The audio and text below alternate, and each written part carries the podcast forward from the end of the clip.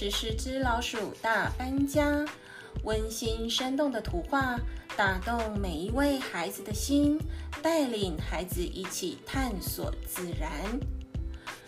十四只老鼠系列绘本，图画丰富饱满，文字虽少，但故事内容却充满张力。虽然是老鼠大家庭的温馨日常，但这些故事也结合了老、中、青三代的生活和记忆。尤其是全家一起齐心协力克服困难的历程，不仅呈现了蓬勃生机的大自然，也刻画着家人间紧密的情感与生活。Hello，欢迎大家回到人间童话故事屋 Podcast，听狐狸鱼分享各类型的人生故事。请大家马上动动小手，为人间童话故事屋点选关注与分享，这样才可以及时收到鱼仔最新的人生故事哦。这次要与大家分享的人生故事系列是绘本，绘本名称《十四只老鼠大搬家》。图文岩村和朗，译者汉生杂志，出版社汉生出版社。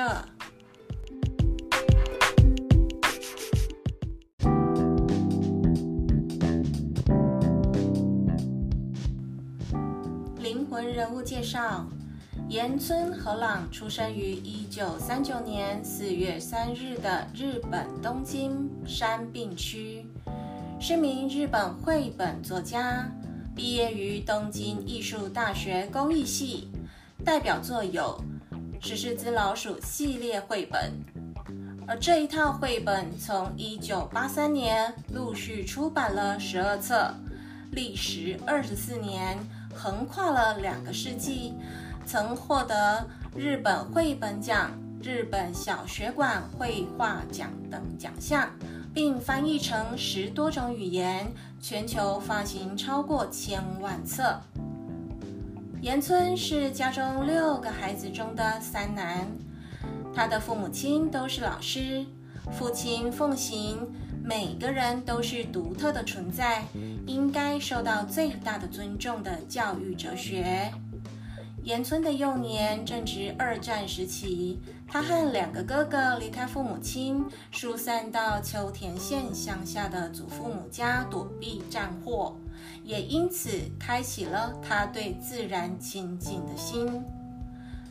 岩村自小就对美术热情有加，高中时他决定报考艺术学校，父母没有给他任何的指示，只说只要你愿意。那就去做，你一定可以做到。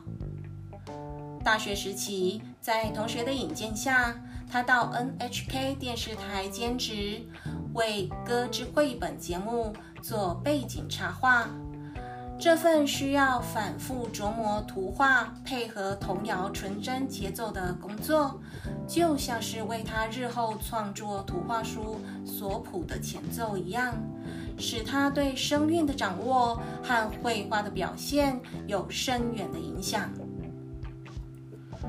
一九六零年代后半期，日本书店开始大量引进并翻译西洋经典图画书，这些经典图画书打开了岩村的眼界。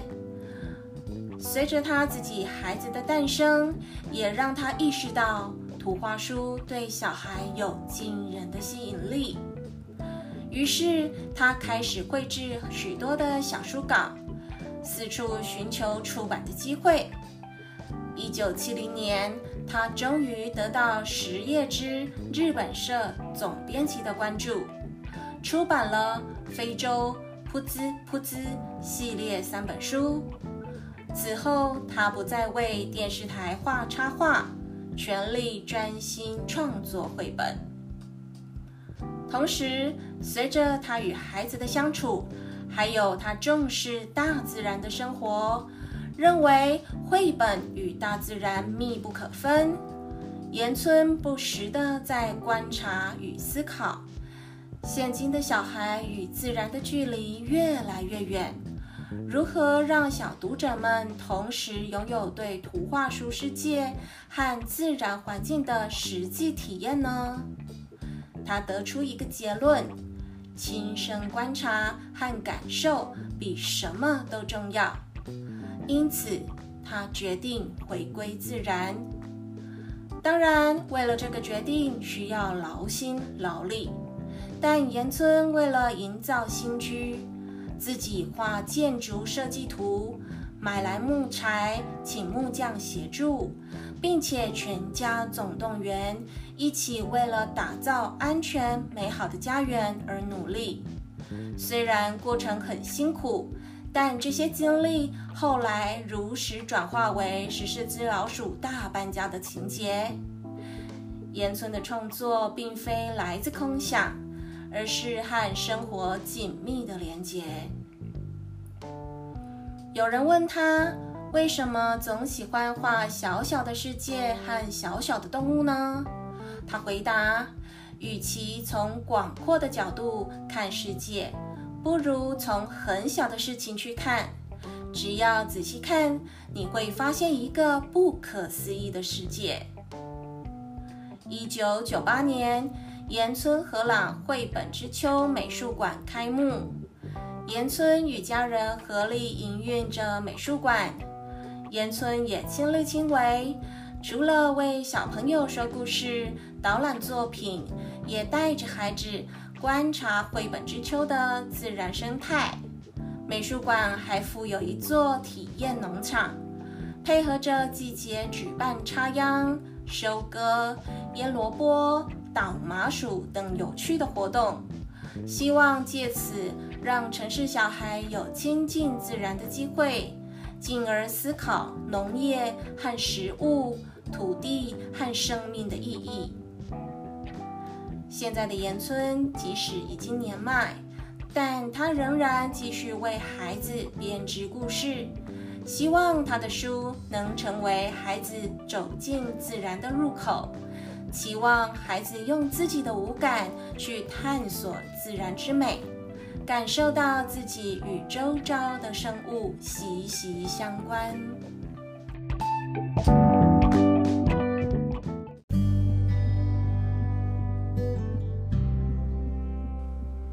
故事绘本大纲：石狮子老鼠大搬家的故事，是在讲述一个大家庭。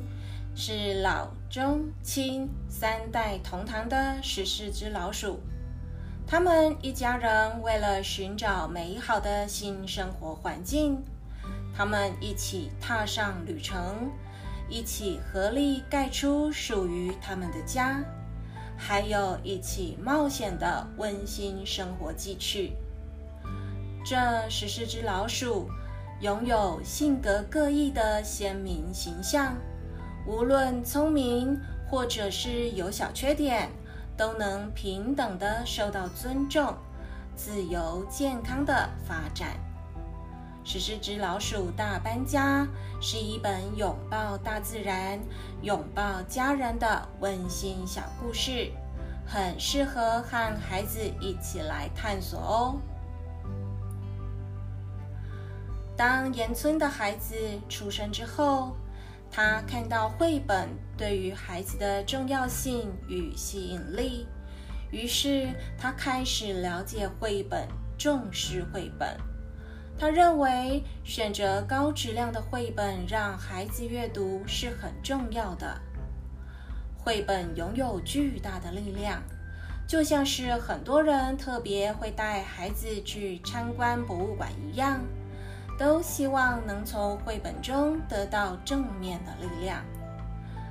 他说，他小时候读过的书会永远留在他心中，并极大的丰富个人生活。所以，当《十四只老鼠》系列诞生之后，他知道，凡读过这套书的父母也会愿意再读给他们的孩子听。而绘本就是这样，起到了连接父母和孩子的作用。他曾问过他一百零一岁的母亲：“你一生中最幸福的事情是什么？”他说：“当我想到和孩子们一起生活的时候，我毫不犹豫地说，爸爸妈妈爱我。而能这样拥抱爱的基础，岩村认为从绘本的身上发挥了极大的作用。不是一本多伟大或有趣的书。”就只是一本让爸爸妈妈将自己抱在怀里，用温柔的声音读着手上的绘本，一本可以勾起童年回忆的绘本，使人能忆起那时妈妈温暖的手，还有坐在妈妈柔软膝盖上的感觉，那就是孩子们一辈子的宝藏，不是吗？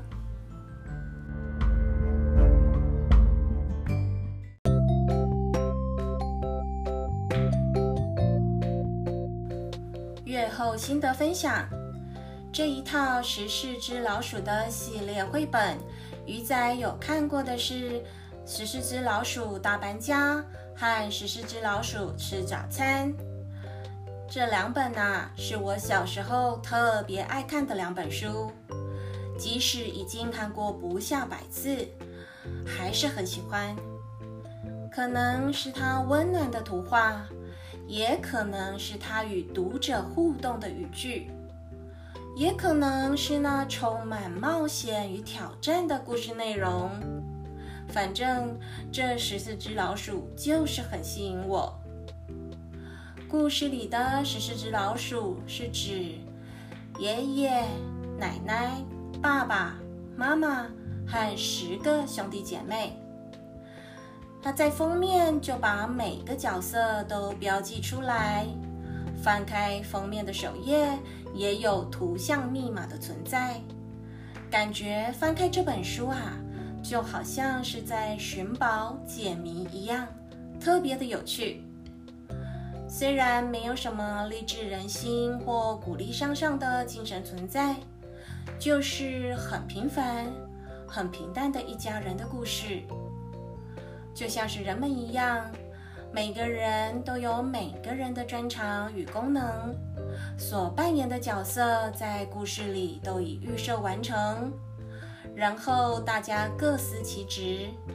虽然都是老鼠，乍看之下大家都长得一样，可是每个人的标配都不同，从小细节就可以去推推敲出这个人是谁。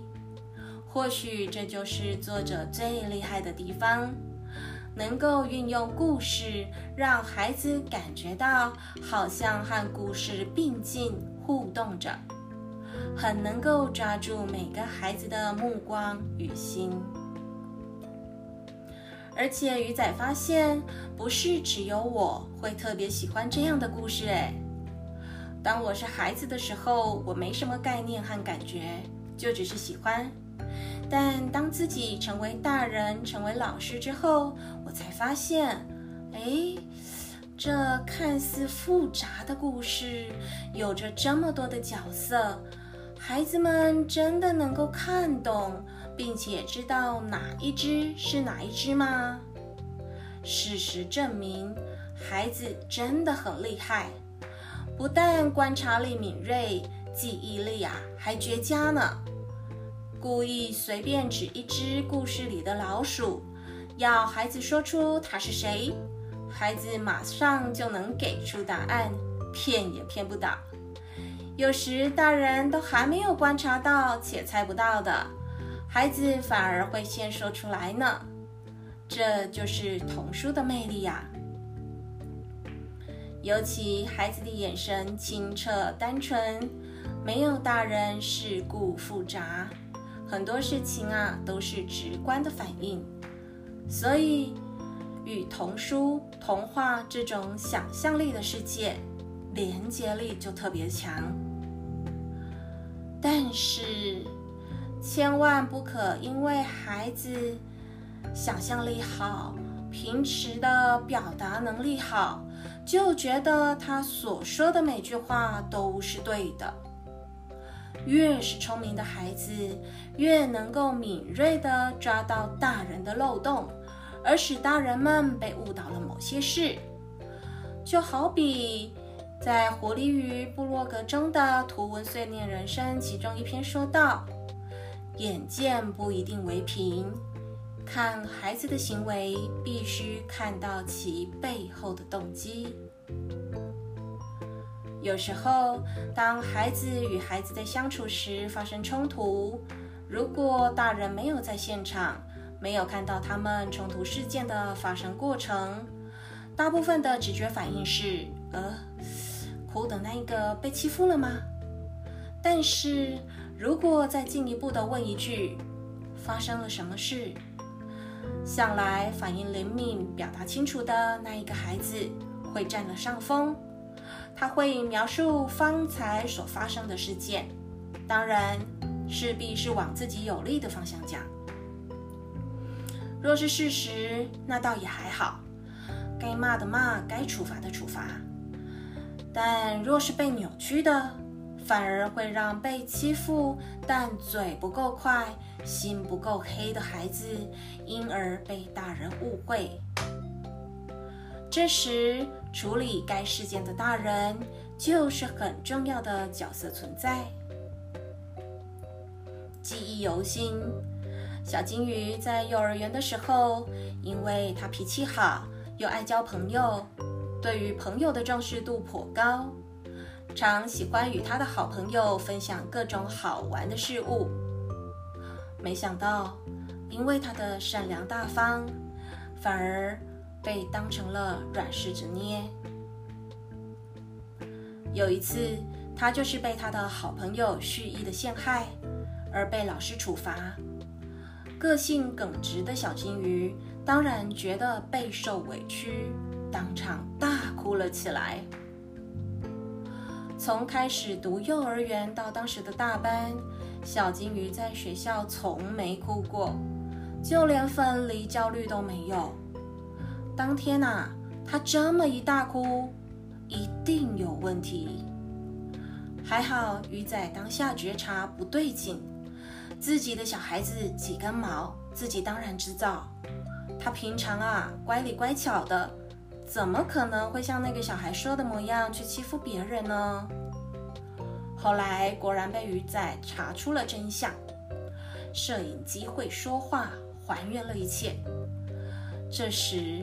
鱼仔才知道，原来幼儿园的孩子就能有心机这么重的。原来真的会有小孩撒起谎来，跟真的一样，完全看不出来的。当下真的是震惊了我们全部老师。毕竟这两个孩子之前那么要好，是同进同出的好朋友啊。而且他们才六岁，天哪！这样的演技不去拍片，真的太可惜了。也是因为这样的事件，才警醒了我，要对小金鱼的某些观念与个性务必再教育。同时，也让我们所有的老师与大人知道，在看孩子的行为时，不能只看表面。有时孩子是想帮忙，或许力道不够而失手了，但大人或许会觉得他又在调皮找麻烦了。有时双方争吵，公说公有理，婆说婆有理，这时啊就要以公平的眼光去听取他们的陈述。虽然常常会对某些孩子有刻板的既定印象。但那完全不公平。既定印象不代表他这个人，所以别以为孩子年纪小就不会耍心机演戏，往往手足间有藏得更深的戏精在里面呢。很快的，我们今天的故事就来到了尾声，谢谢大家收听鱼仔今天的 Podcast。十四只老鼠大搬家，这个故事就说到这边喽。喜欢鱼仔节目的朋友，欢迎留言跟鱼仔分享。您的鼓励就是我大大的原动力哦。谢谢大家，敬请期待下一个人生故事吧，拜拜。